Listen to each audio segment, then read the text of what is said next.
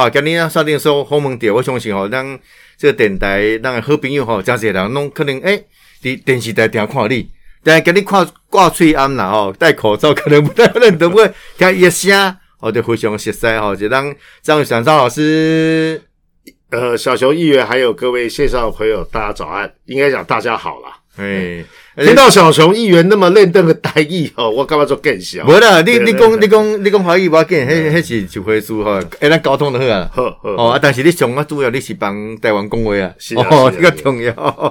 这个其实，诶，雨伞那么现在真久啊，吼，到到开录之前，我再盘点一下，我们好像认识快十九年了，这高年吼，再告诉你啊。十，九年，两千两千零一年的两，千零一年，两千年前我伫民进党中央党部做青年部主任，因为我办一个啊学生啊带学生的辩论，呃，这个雨少老师定义是辩论界的大学长、大老师，不敢不敢，因为那时候我真的荣幸啊，因为我是一个辩论协会的理事长嘛。那刚刚好是说看到民进党要办这样的活动，我觉得非常有意义哦。因为辩论是提供大家思考嘛，还有逻辑嘛，对对然后去探讨这个台湾的公共事务。我觉得这个活动很有意义啦，所以那个时候呢，就带着我的这个朋友们呢，一起来共襄盛举。很谢谢啦。从那个时候就认识小熊了。对啊，哇大大家感谢，真的很谢谢，因为那时候等于青年部人手不是太够，那时候我们有一点这样合作的方式，是委外哈，那请你们来承办。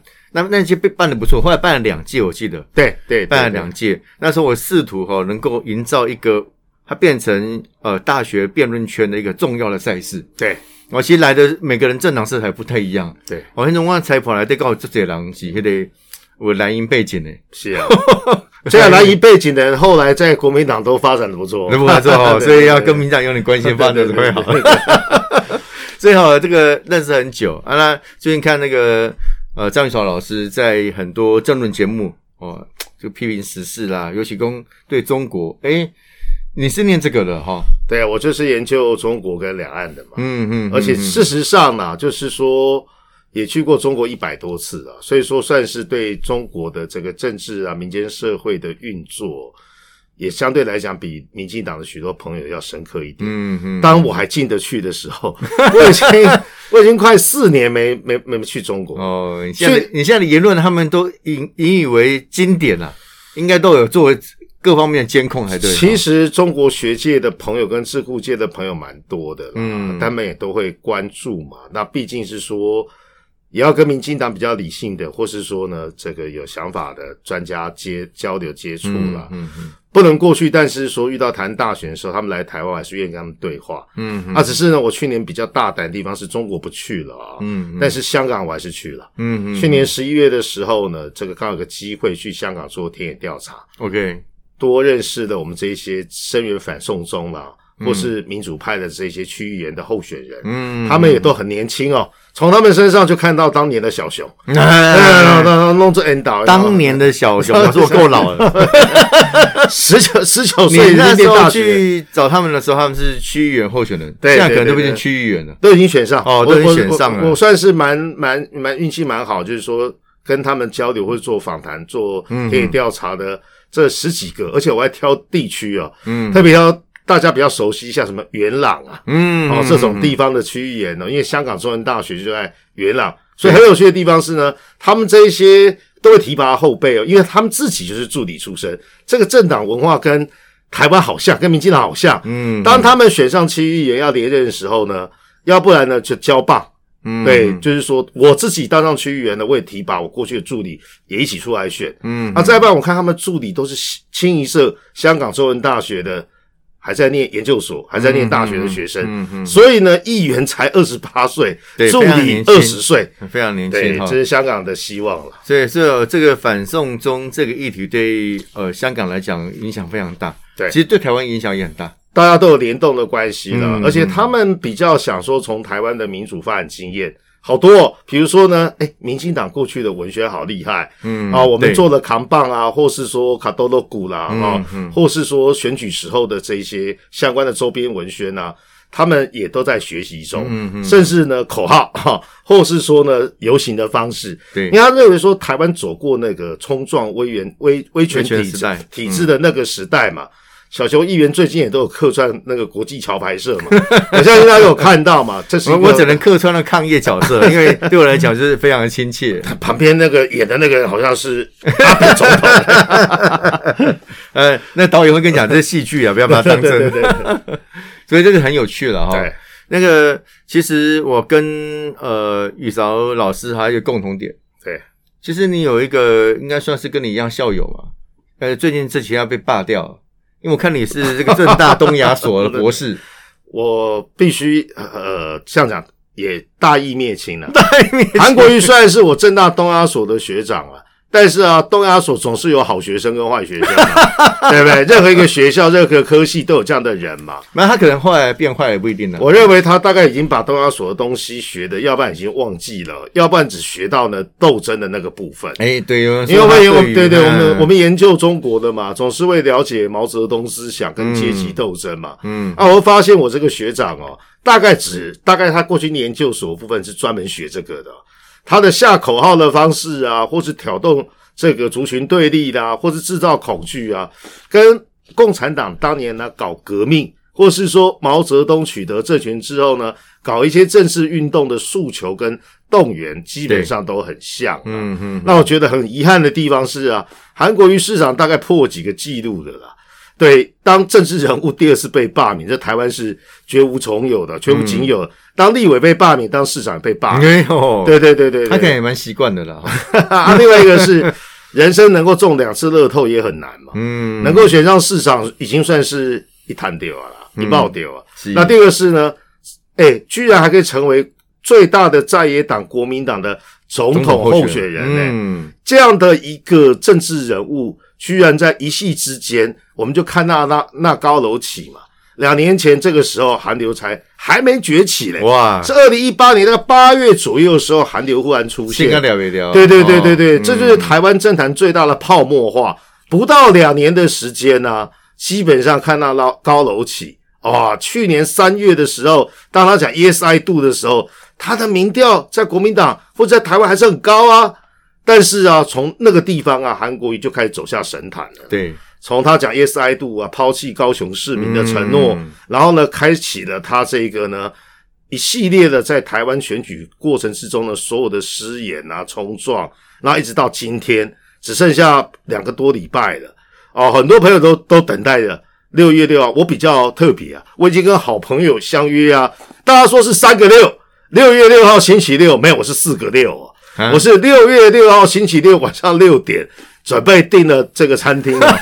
一方面呢，疫情对疫情比较舒缓哦，嗯然后再加上呢，不要庆空了，我们看看见证一下台湾民主，这是一个很重要的过程嘛。因为罢韩是有变数啊，我已经跟我最好的民进党的一些朋友啊。对，还有这一些这个做中国研究的两岸关系，有些小学员都很熟。对，六月六号星期六晚上六点钟，四个六，我们要见证历史的这一刻因。为那时候应该搞好开票，已经差不多了，已经差不多了，已经差不多差不多了，差不多这个四点四点就开始开票了嘛，而且只开高雄一地。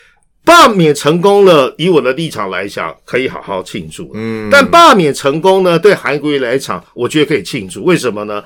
韩国瑜可以松了一口气了。他终于解脱了，对对对对对，他不他终于用好像被人家检视他什么时候上班，就像 Thank you 哥说的一样嘛，在严宽和他自由了嘛，嗯他这个诸法皆空啊，对来去自哦，由。啊，对对对对对，一腿 当灯斗六啊，去卖他的手摇饮啊，哦或开始呢，对，看他要打麻将，或是做他人生最快乐的事情。他说他跟好朋友唱歌喝酒是最快乐的。喝酒喝到另外一个对国民党来讲也解脱了嘛，国民党还松口气啊。但我认为国民党的挑战才来了，韩国瑜绝对不会就这样善罢甘对休。对对对，还有一群韩粉很很对坚实啊哈。不过我们讲一个现象啊，因为像呃这个于少老师打辩论出身，其实我们有共同朋友在高雄当立委是打哎，对对？对，赵天林，哦天林立委天麟立委，对，他也是打辩论出身的。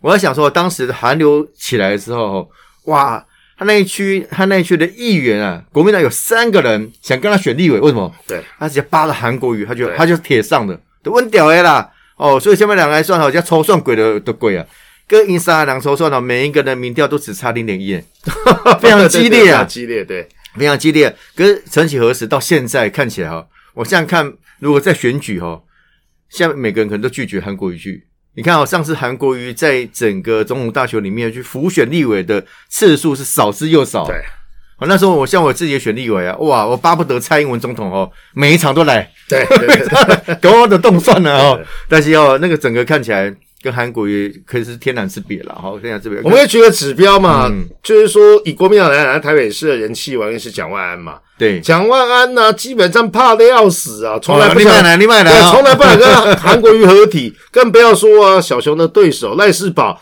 把他跟韩国瑜的扛合照扛棒给拆下来，哎，本来一堆哦，本来一堆啊赶快赶快下架，赶快下架。这就是反指标嘛。当韩国瑜强的时候，大家大家靠过去嘛。嗯那选举跟政治就是实力原则。那当然，韩国瑜盖牌或是韩国瑜失言，去年的时候他变票房毒药嘛。除了少数国民党深蓝的、嗯哦，或者是说呢派系出身跟他有渊源的，对，对，才会跟他一起合体，否则呢都很困难。都很困难哈。对，所以我们刚才特别提到这个正大东亚所了哈。其实正大东亚所在台湾的学术圈里面是早期研究这个马列、研究中国对哦，其实是非常呃重要的一个学术的重镇哈。对，但我们不能因为韩国就会 当然开玩笑当然当然哦，这因人废事。但可以稍微讲一下哈，其实在这里面，其实我们跟中国之间的关系啊，透过这样的一个互动，刚才提到你去了一百多次，那这样的一个研究，我们对中国的了解到底还够不够透彻？还有哪些必须要加强？因为我尽量就是说，就像好学校有坏学生或坏学校有好学生一样啦。我觉得交流是必要的，嗯嗯，就是说呢，越是在呃两岸对峙啦，或是说中国在习五点的呃习近平的统治之下、治理之下，他大概有一些制度上的转变了。嗯嗯，但我觉得啦，就是说，除了习近平掌权以来我没去，十九大以来我就不去了。嗯嗯，但我觉得理性对话，我们去交流有两个作用啊。一个当然是去了解这些中国智库学者的想法嗯嗯，啊，当然了解对方很重要。对对对对对对对嗯，还有官方，你就可以发现啊，学者跟官方还是有落差的还。是有落差。私下有交情呢，他大概会跟你讲六七分实话、啊。嗯，对，但是呢，那个官方啊，我我们就要了解，是说哦，他们的官方跟他们的学界原来是有这么大的落差，这叫了解中国嘛。嗯嗯嗯，但因为你愿意去啊，在私下就是说不进那个官署的的行程之中，对，我们也尝试啊，让不太愿意来台湾的中国学者，透过我们之间的沟通跟交流，了解来了解认来认识台湾啦。不要误判。对，那因为我对他们还是有点说服力的地方是啊，对，就交流过程之后，他们发现说，那你干脆来我们党校教书好了，对对，因为原则上我是研究他们的意识形态嘛，就是小熊刚才说的马克思啊、列宁啊、毛泽东思想、邓小平理论啊、这些东西，原则上不论是思想面啊、意识形态，或是政策面。他们绝对夸张的地方是我对中共党史的理解已经超乎他们一般人。嗯嗯，那就好像我们在台湾嘛，你要背过去国民党时候的历史啊，嗯对，有些人也也很困难。或者讲简单一点好了，我在大陆遇到最大的质疑的地方是他讲三民主义讲的比我更透彻，因为他们有那个台研所啊，研究孙文思想的。他问我说研究，对，他也问我说：“你知道什么叫建国大纲跟建国方略第几章讲什么吗？”对，东方大港在哪里吗？还有这我知道，但很多人我都不知道。所以说，互相交流过程之中，我发现他们有些人还是对台湾相对理解。那对他们来讲，他们也认为说，我们对我们这些人对中国呢的理解还可以啦。但我也会去那个庶民社会去看台商啦，啊，或者是到大学去演讲交流。嗯，那我觉得就是两岸虽然政治的歧义非常非常多啦，我还是呼吁中国在不设任何前提之下，多跟台湾的对各方各界，不要只跟蓝营的，不要只跟呢这个统派的，不要只跟同跟他们温层，对，不要跟同温层交流，你这样就没办法了解台湾真实的民意嘛。台湾真实民意还有很大的一块啊，基本上可能是你不爱听的，你不想碰的。对可是你为了了解台湾，或者是做台湾研究的这些中国智库跟学者，是不是应该要打破同文层？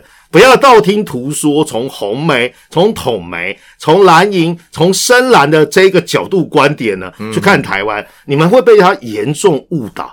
当然，我不用帮国民党讲话的废话，因为大家各有立场嘛。可是跟你跟民进党交流的时候，你就很清楚。我相信这样的经验呢，在刚才我们所聊的那个天林委员啊，因为天林委也当过中国书部主任、啊，对，然后他也到中国去交流过嘛。我相信他的感受应该跟我差不多，就是我们如实的告诉你台湾人民在想什么。对，对民进党的基本态度是什么？你可以不喜欢，你可以有意见，嗯哼，但是呢，是帮助你去了解台湾最新的状况。哎、我我我上来 challenge 一下哈，就是在我们台湾的学术领域里面，当然会很多元哦。那在多元里面，当然包含说它纯粹的学术理呃理论的研究，那当然有可能有各自不同的政治立场或是意识形态，但在中国可能比较单元，就说哦，我现在党交付的所有命令或者是研究方向，你就必须去做。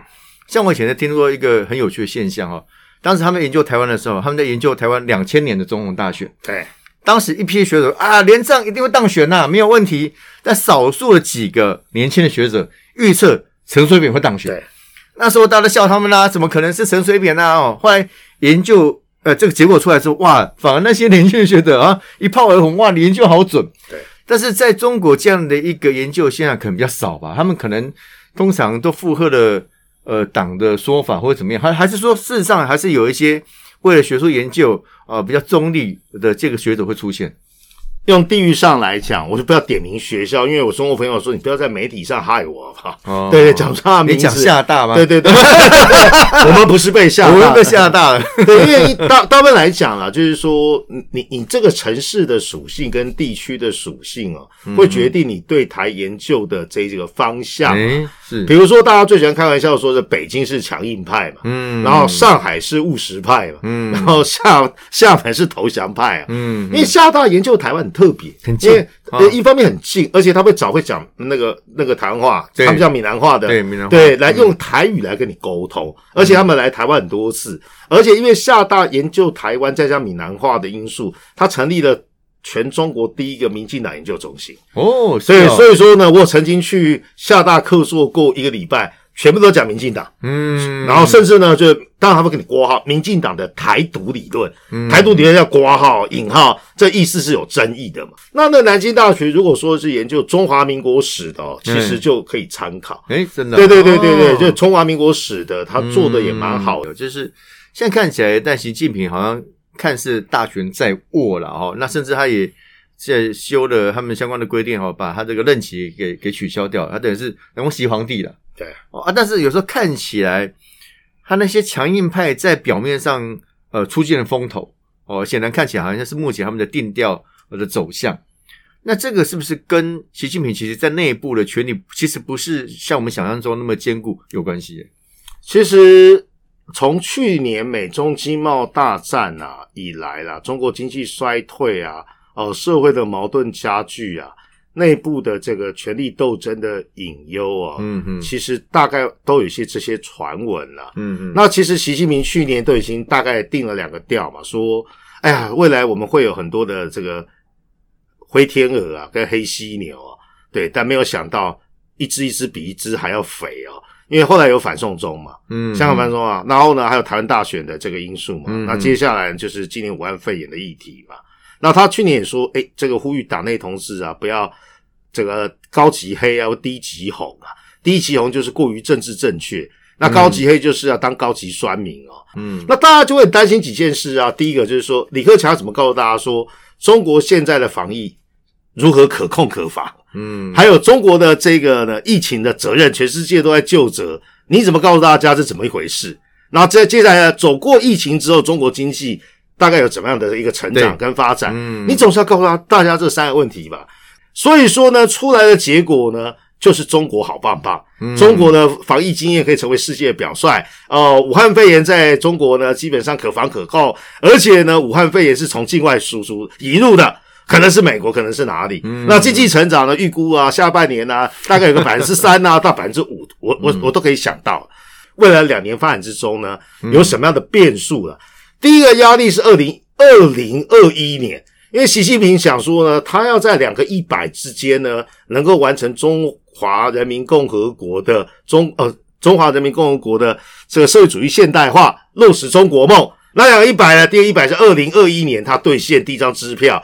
为什么是二零二一年跟二零四九年这两个区间呢？对，为什么对，因为二零二一年啊是中国共产党成立一百年。百年？啊，那第二个百年是二零四九年，是中华人民共和国成立一百年。对，所以二零二一年他交出了哦第一个成绩单，你觉得他交出什么成绩单呢？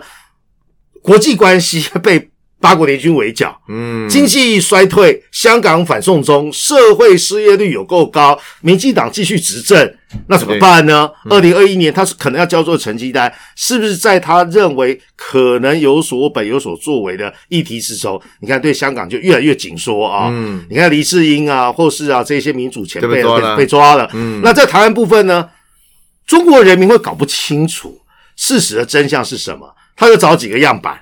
找这个台湾来的这个蓝深蓝的或是红统的上 CCTV 啊，讲哎呀那个什么民进党糟透了。哦，对啊，比如有个副校长啊，不想讲哪个学校了，就喜欢 对不对？他就给他口语传播很好，哎，去那边也讲，然后呢，这个王宏威也去讲，嗯，中国人分不清楚，只要他是台湾来的、嗯听说台湾来的人也骂那一个呢很糟的民进党，说我们的政策说的非常好，真不知道民进党怎么当选对的。对对 对，如果大家都骂的话但是，这个就叫做大内宣嘛。然后呢，军机绕台啊，或者是有的没啊，我们顶得住压力啊。嗯我们已经彻底的教训台独了。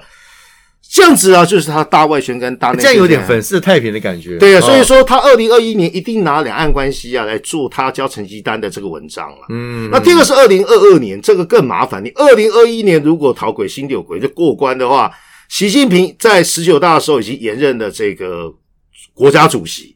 可是二零二二年是中共二十大，理论上习近平在二零二二年就要交出权力了，因为他的他们的制度规定，总书记只能做两任呐、也就是十年嘛。所以党的这个规定没有改，他又他要修改啊，他想改，他又想改，他想要在二零二二年中共因为毕十二的竟一党领政嘛，对对对对，对对对，嗯。他拿到那个国家主席，这没有什么，这是形式上。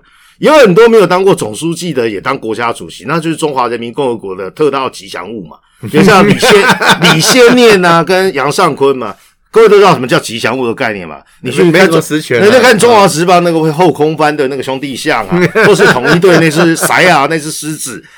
你要有总书记这个国家主席才有实质的意义，否则你就是虚位元首的概念。嗯所以习近平虽然取得了这个没有限期的国家呃主主席啊，嗯可是呢，党的总书记的部分呢，他要想办法在二零二二年，所以两岸关系在这未来这两年的变数相对较多了这。变变化很大嘞。但是呢，我认为我们只要把责任厘清就好了，我们没有意图改变什么现状啊。然后我们还是用小英总统所说的嘛，阿扁事情说主权、民主、对等、和平，现在把主权拿掉，中华民国台湾没有争议了。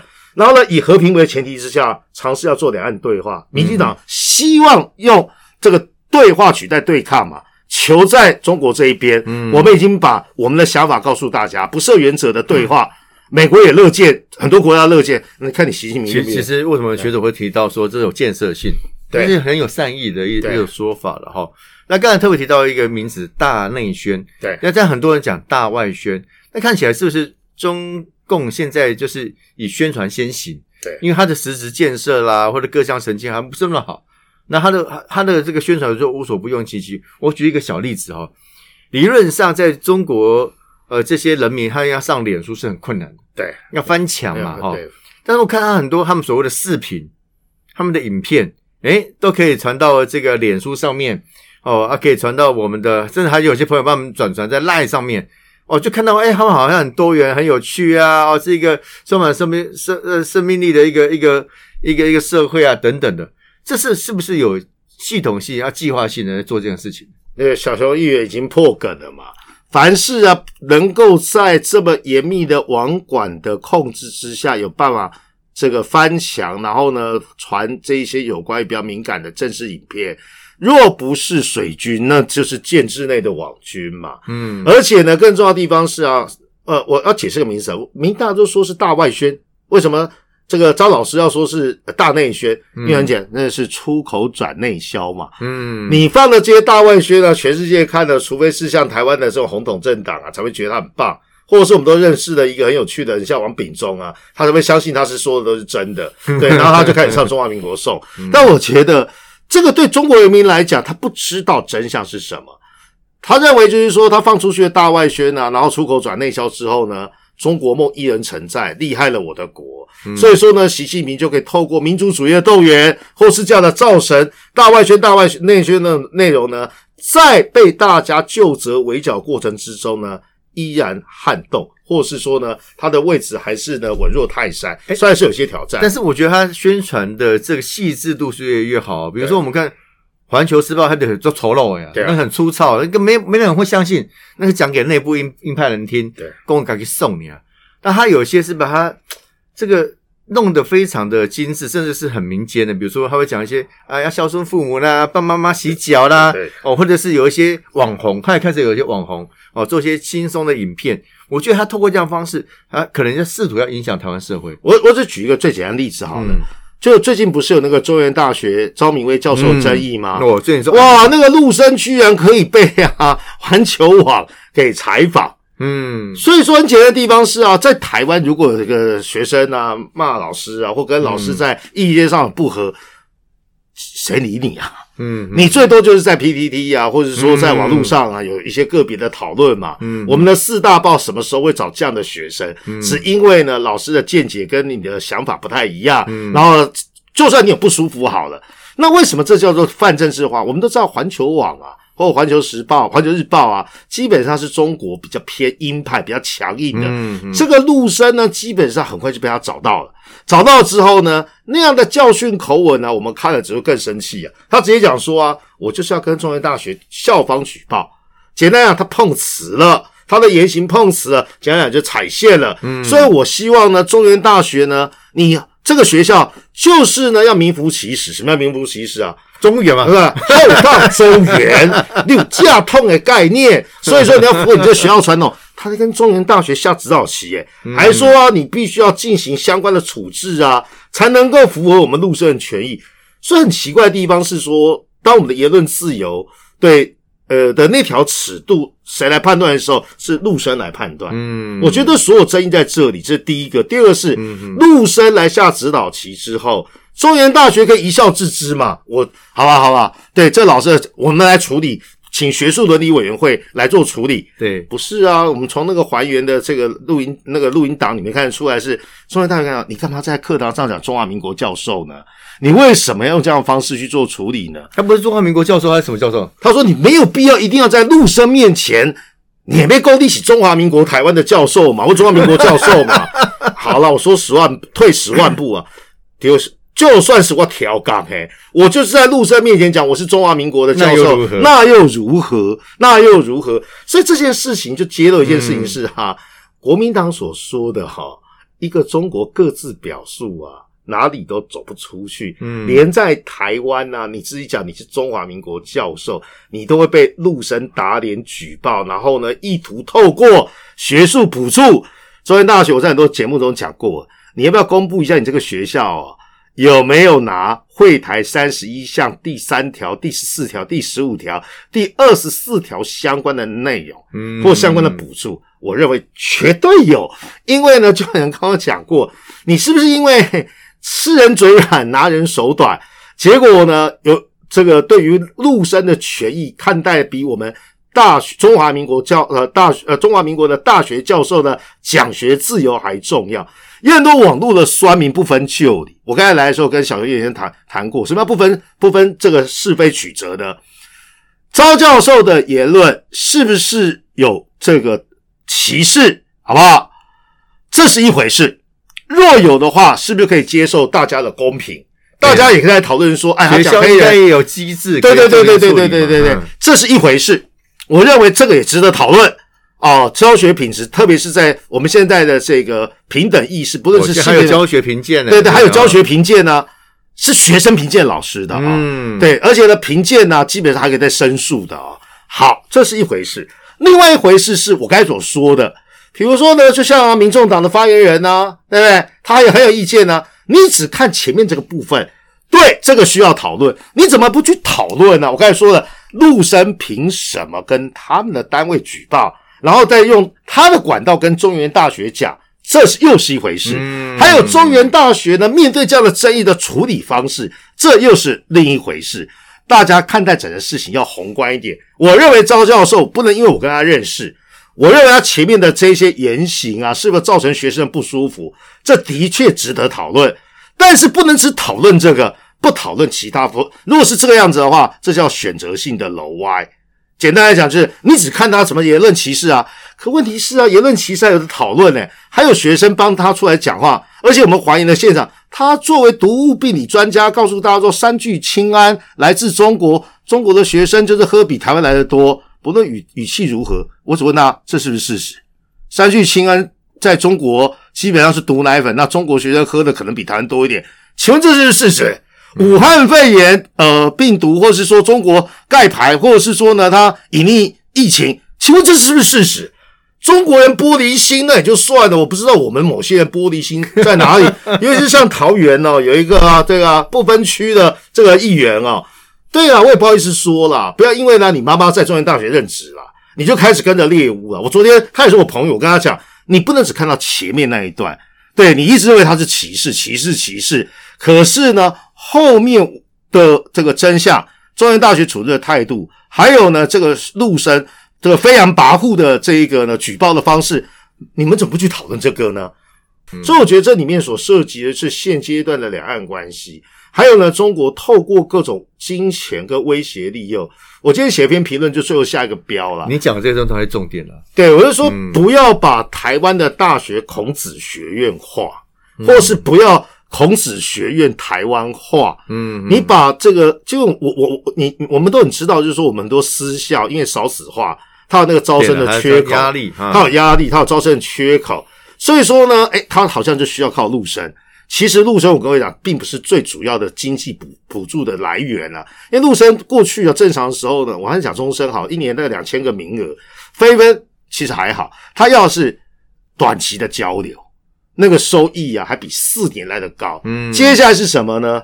我说过，中国教育部有各种补助，最后呢，汇集来最新的叫。会台三十一项政策，会台三十项政策所有内容呢，基本上针对台湾的调研呐、学术机构啊，基本上都给予许多的补助，所以我觉得这才是最大宗的部分。那你中原大学一定是拿到这个，那这套逻辑我们都可以了解了，你就苦在心中嘛。我们可以想想，中国这几年穷台政治之中，其中有一项叫做逼人表态下的自我审查。我们看许多的台商都面临这样处境，或是说我们的艺人都面对这样的处境，对，什么东西都要支持九二共识跟一中原则，不然他就封杀你。我们遇到的邻居就这样子嘛。好，好，那这就算了。比如他们自己自我审查，好了，是我自己的行为。中原大学，你想要自我审查，你不要拿教授的某些跟陆生之间的争议来当祭旗，打自己的教授给中国看。某些啊深蓝的老师啊。喜欢在中国啊干屌啊绿营的青年学者给中国看，所以我说中原大学这样的做法，跟我所认识的某些啊台大政治系这个很有名啊一位资深女教授的做法是一模一样的。大概背税的，我话到底，你马是告诉我马是告诉，但你是前辈嘛，对我现在不认同你，但我不会打脸你嘛。我们要展现台湾的多元，好不好？你有你的统派呃的说法，我有自己的这个本土派或是呢台派的说法。可是中原大学这个就不对，不对在哪里呢？你可以说这个教授的教招教授的教学品质有待讨论。我相信呢，我们召开学术伦理委员会，让大家都来申诉，而且直播。哇，你中原大学就有高度嘛？这不是嘛？你要私了，语带恐吓。而且下指导棋，跟你讲，跟大家讲，一听就知道，就是不要让终身不开心嘛。你干嘛哪壶不该提哪壶呢？听你讲阿强啊，跟吴吴安那，哎呀，他最后都讲说，还是要自己就预设立场也不一定。我不好意思讲，这个学务长是什么背景出身的啦？对，其实哦，这个台湾的多元啊、民主自由，其实我们最大的资产啊。我们今天为什么可以这样呃屹立在国际社会当中，也是因为我们这个资产，我们才能够。很完整的哈，在对外的一些一些工作了哈。不过我最后讲个有趣的啦。我在学校兼课那么多年，我教陆生不少。我第一堂课都跟他们讲说，你你们知道老师的背景吗？他们通常通常不太知道。我说现在上课这个老师是当过民进党的发言人、小英的发言人，你们还要来上课吗？你会不会有生命安全？